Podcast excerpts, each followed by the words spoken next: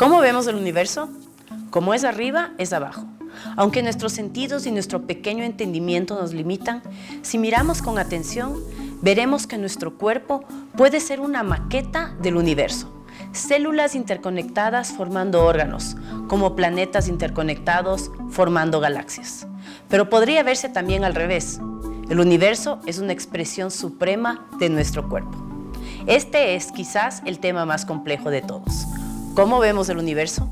Y para hablar de ello, hemos invitado a Espirales al escritor y abogado Rafael Lugo Naranjo, una de las plumas más incisivas del país.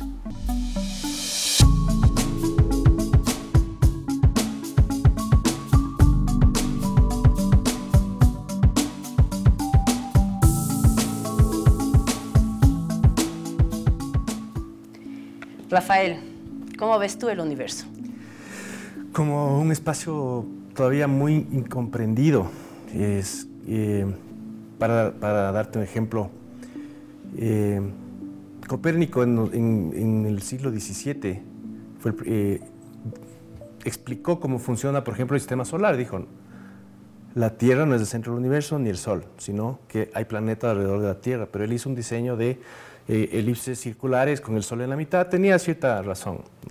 En el 17 como la observación de los planetas no, no, no tenía, mm, no concordaba con el diseño del círculo, aparece Kepler y se manda las leyes de Kepler y dice, no, es que las, órbitas son elípticas, no son circulares y se, y, se, vuelven locos, ¿no?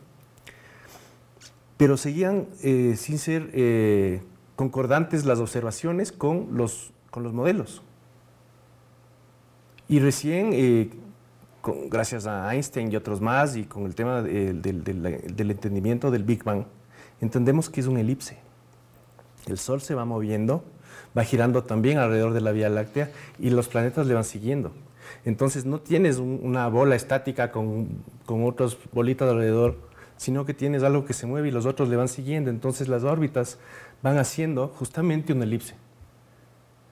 Y esto es lo que nos nos llevó a nosotros a, entender lo que es eh, la teoría del, Big Bang, porque el universo está expandiendo, que es lo que todos oímos. No obstante, cuando vos preguntas y cuando ves en las escuelas y cuando ves dibujos, ¿qué tenemos en la cabeza? El diseño de Copérnico. ¿No es cierto? Sí. El Sol y los planetas alrededor. Entonces, estamos súper atrasados, son pocos los que están siempre adelante y nos va tomando siglos de entender lo que hay afuera.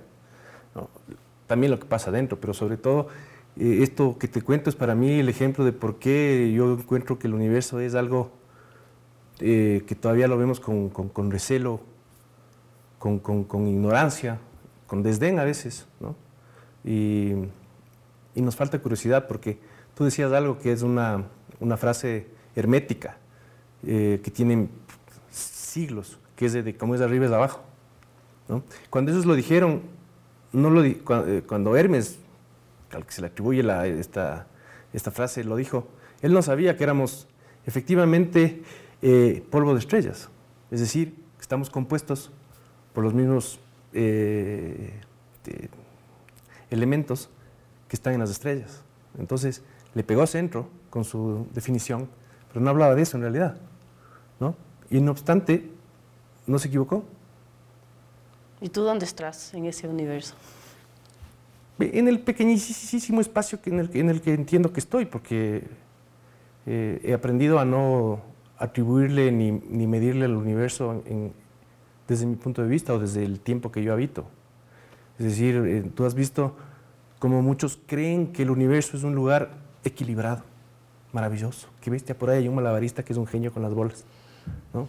Y por ahí hay gente incluso que habla del diseño, del diseño inteligente, porque el universo parece que funciona con, absoluta, con absoluto equilibrio. Y en realidad es un caos. Lo que pasa es que, pregúntale a un, a un dinosaurio si es que es equilibrado el universo, ¿no? Es decir, hace 65 millones de años que a nosotros no nos pasa nada. Pero cualquier rato nos puede pasar. Es decir, la Vía Láctea está por colisionar con Andrómeda eh, dentro de, miles de millones de años. El Sol va a explotar en 5 mil millones de años. Es decir, he, aprendido a, a, no, a no compararme en mi tiempo y en mi lugar. El universo tiene 13.500 millones de años de antigüedad. La Tierra tiene 5.000. Todo lo que pudo haber ha habido antes, todo lo que pudo haber después y todo lo que hay más allá. Entonces es como para ubicarse, es como el universo es paradójicamente una linda manera de poner los pies sobre la tierra. Lindo. Y tú has oído, el otro día me contaban, has oído tú de una teoría que dice que los seres humanos somos en realidad extraterrestres. Que en algún momento de la historia, hace miles de años, vinieron, unos extraterrestres y nos ubicaron aquí. Y con eso se invalidan todas las teorías de evolución y demás sobre el origen, el origen del ser humano y que realmente fuimos implantados aquí porque era un lugar idóneo para poder procrearnos, crecer y evolucionar. ¿Qué te suena a ti esto? A ver, si tú tienes una civilización suficientemente eh, desarrollada y evolucionada como para ir y colonizar otro planeta, es decir, viene con estos mitimaes intergalácticos y nos instalan aquí. Si es que eso realmente pasó, trajeron a los más pendejos. Porque nosotros seguimos ahorita, ¿qué somos nosotros ahora? Un montón de gente que está enojada con, eh, con Jeff Bezos por irse a dar una vuelta en su cohete. Si es que hubiéramos sido el producto de una, de una migración de esta naturaleza, hubiéramos empezado en el siglo XXIII, no, no en el que realmente iniciamos. Además, como toda teoría, tiene que ser respaldada por eh, evidencias. Y las evidencias eh, sobre nuestro desarrollo evolutivo y la antropología es bastante avanzada y no te habla de, de, un, de una posibilidad de que seamos eh, un que tengamos un origen inmediato como Homo sapiens sapiens que vinieron del espacio, sino que tenemos todo un, un camino que se puede evidenciar ya en, tantos años de estudios y, de análisis. Entonces, eso se me hace que... Esa, esa, esa, teoría me parece prima hermana de los que hacen horóscopos. Está, y, y esta gente que cree en esto, ¿cómo crees que ve el universo? No lo ve, pues en realidad. Como nosotros. No lo ha visto. O sea, no se ha enterado lo que ya se sabe del universo. Y ni siquiera se ha enterado lo que pasa en la Tierra y cómo se ha explicado nuestra, nuestra presencia ahora. Pero también me, choca el hecho de que si, te, si, tienes una civilización que te puede eh, colonizar planetas, ¿por qué tendríamos que empezar desde tan abajo como, como, o sea, desde la época de la piedra? O sea, desde, desde la era de los cavernícolas, o sea, no entiendo. Pues te digo, si es que pasó, nos vinieron a dejar los más giles. ¿Y, crees que, qué le puede haber hecho a ciertos seres humanos creerse el centro del universo? Es que es el, producto de la, de la costumbre. El, gran salto de salir del teocentrismo al, antropocentrismo y el humanismo fue un gran paso. O sea, genial, ya así, no es Diosito, es el ser humano y eso nos, nos generó la posibilidad de desarrollar derechos humanos y etcétera, etcétera, la posibilidad de, de, de, de mirarnos con mayor dignidad. Pero como todo se nos va de la mano, ¿no? Y, es como darle una, ametralladora a, un, a una persona eh, incapaz de controlar el poder. Y eso en cambio ya nos tiene ahora pensando en que el, humanismo y, sentirnos el, centro del universo, en cambio, es una, es una postura humana que ya tiene que ser superada, porque por esa, por esa forma de ver las cosas es que en cambio nos hemos comido al planeta porque nos, atribuimos la, esto de ser los reyes de la creación, con derecho a destruir todo. Ya es una cosa que también tiene que ser superada, es decir, ok, en su momento funcionó, fue bueno ese cambio, pero pasó también por, los, por el siglo XVI, por los 1700, y ya pues, ya es como para... ¿no? Pero es un asunto de egoísmo, yo creo, y de pereza, ¿no? que al final, cuando tú cometes un abuso, en el fondo justificas el abuso porque te sientes en el derecho de hacerlo. Y te victimizas. Y te victimizas y, te reclaman. Claro. ¿no?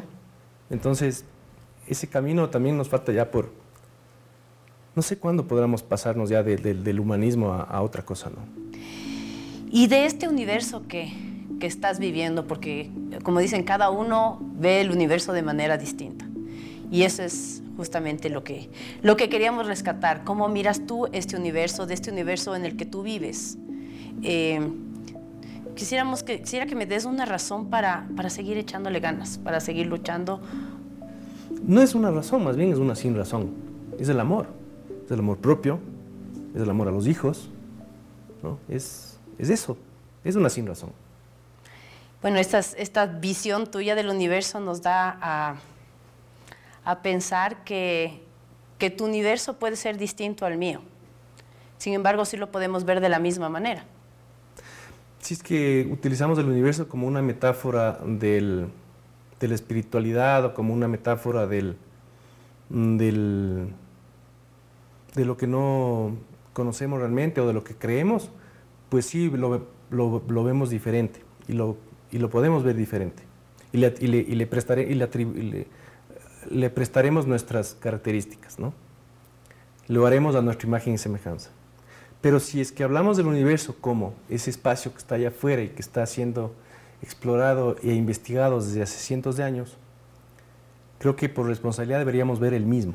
Es decir, tú y yo y el resto de gente deberíamos saber lo que ya saben los expertos, lo que se ha descubierto, lo que se ha teorizado y que se ha cumplido. Es decir, alguna vez fue una teoría simplemente la existencia del agujero negro y de pronto ya lo descubrieron. Y fue una teoría de la existencia de Neptuno porque algo pasaba con, el movimiento, con, las alteraciones de la gravedad que no entendían hasta que un matemático francés dijo, ¿saben qué? En tal fecha vean para allá con un telescopio y apareció Neptuno. Es decir, el universo es capaz de, de ofrecerte reglas tan claras como para que tú puedas teorizar sobre cosas sin verlas y que gracias luego a la tecnología puedas ratificarlo.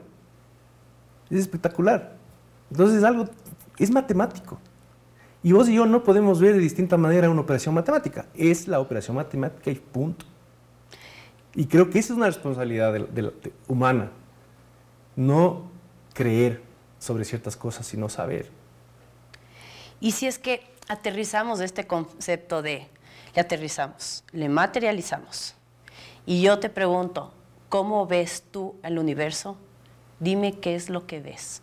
¿Cómo ves tu universo y qué es lo que ves? El universo me llena de curiosidad, porque del universo solo, por ejemplo, está descubierto la materia que vemos en el universo, las estrellas y las galaxias y los cuerpos celestes que tú ves, son el 5% de lo que hay pero ya se ha teorizado la existencia de, una, de, una, de un porcentaje de casi el 70% de energía oscura y el resto de materia oscura que está teorizada, que existe, que está ahí, que todavía no lo vemos. Me muero de curiosidad. ¿Te has preguntado cuál es tu papel en este universo? No.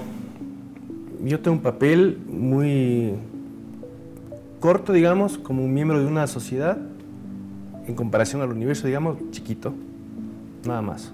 Es decir, eh, yo sí tengo un propósito, el universo no tiene propósito. Y esa es otra cosa linda de entender.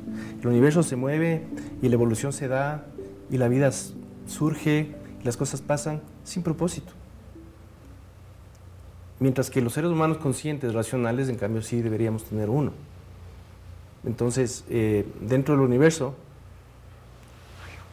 mi, obligación es tener un propósito y, llevarla, y llevarlo a, un ejercicio que genere algún tipo de, consecuencia positiva, digamos, ¿no?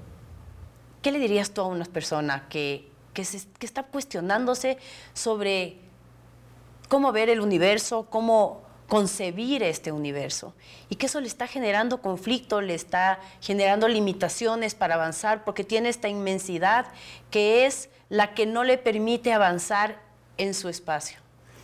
Que no tenga miedo, es que no es culpa del universo que la, que la explicación, por ejemplo, del Big Bang, que está ahí, eche, por el suelo todas las teorías creacionistas y todos los mitos creacionistas que por miles de años han acompañado a la humanidad.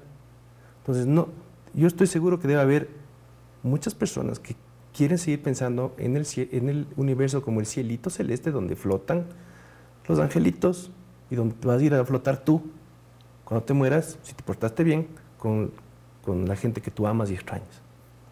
Entonces, eh, el universo no es fácil de vender a, a las mentes mágicas, que son la mayoría en el mundo y que han sido así a través del tiempo. Es decir, son pocos los seres humanos en, los siglos de la existencia de, la civilización y de la precivilización los que nos fueron dando un empujón. Fue uno que, hizo la, que, inventó la rueda, fue uno que decidió que en vez de rezar había que buscar el remedio para, para, para alguna enfermedad. Es decir, fueron poquitos, ¿no? Eh, siempre han sido poquitos. Y luego nosotros sin mucha vergüenza hemos consumido de, ese, de esa curiosidad y de esa falta de miedo, porque es el miedo de romper las cosas. Cuando uno de los principales temores de Darwin, cuando él descubre, cuando se da cuenta de cómo funciona la, evolución, era que él echaba a perder el mito creacionista del Génesis, y él era muy creyente. Se demoró en publicar el libro por miedo. Es decir, eso le pasó a Darwin. Imagínate lo que va a pasar a cualquier persona normal. Pero al final del día, tú puedes seguir creyendo lo que quieres creer. Pero el universo no es algo que se puede creer, es algo que se debe conocer, interpretar, saber. Entonces, si es que me pides una recomendación, es no tener miedo con el universo. Y además, no hay nada de malo en cambiar la forma de pensar.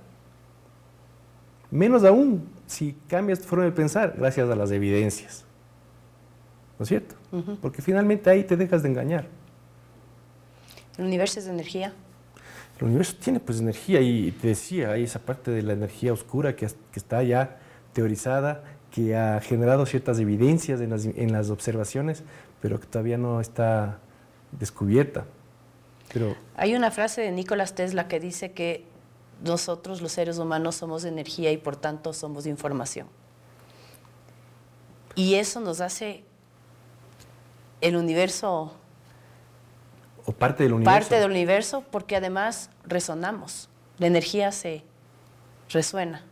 Claro, y, entra, y eso tiene cierta coherencia con la teoría de cuerdas también, con las vibraciones subatómicas que todo que, está en todo lado, que está con nosotros, y hace coherencia con que nosotros somos tenemos el mismo principio de carbono, nitrógeno y oxígeno que está en las estrellas, está en nosotros. Y la escalera de nuestro ADN es, es justamente esa, esa, esa escalera repleta de información genética. O sea, tiene mucha coherencia y a Tesla sí le creo. Y vamos cargando eso nosotros y, y los, llevándolo a todo lado. Y lo transmitimos. No solamente que lo, lo traemos de, de, nuestro, de nuestros ancestros, sino que somos capaces de transmitirlo. ¿Tú crees que si nos vemos al espejo podríamos ver el universo? En una forma metafórica y poética, por supuesto. Porque además del universo es una fuente de inspiración poética sensacional. Tienes cosas maravillosas, tienes figuras potentísimas, como el agujero negro. Para escapar de un agujero negro tienes que tener el doble de la velocidad de la luz. Es una, es una cosa que ni siquiera en teoría se puede pensar. No hay una cosa más absoluta y más imposible que eso. Es para, esa es una figura literaria maravillosa, más grande que Dios incluso.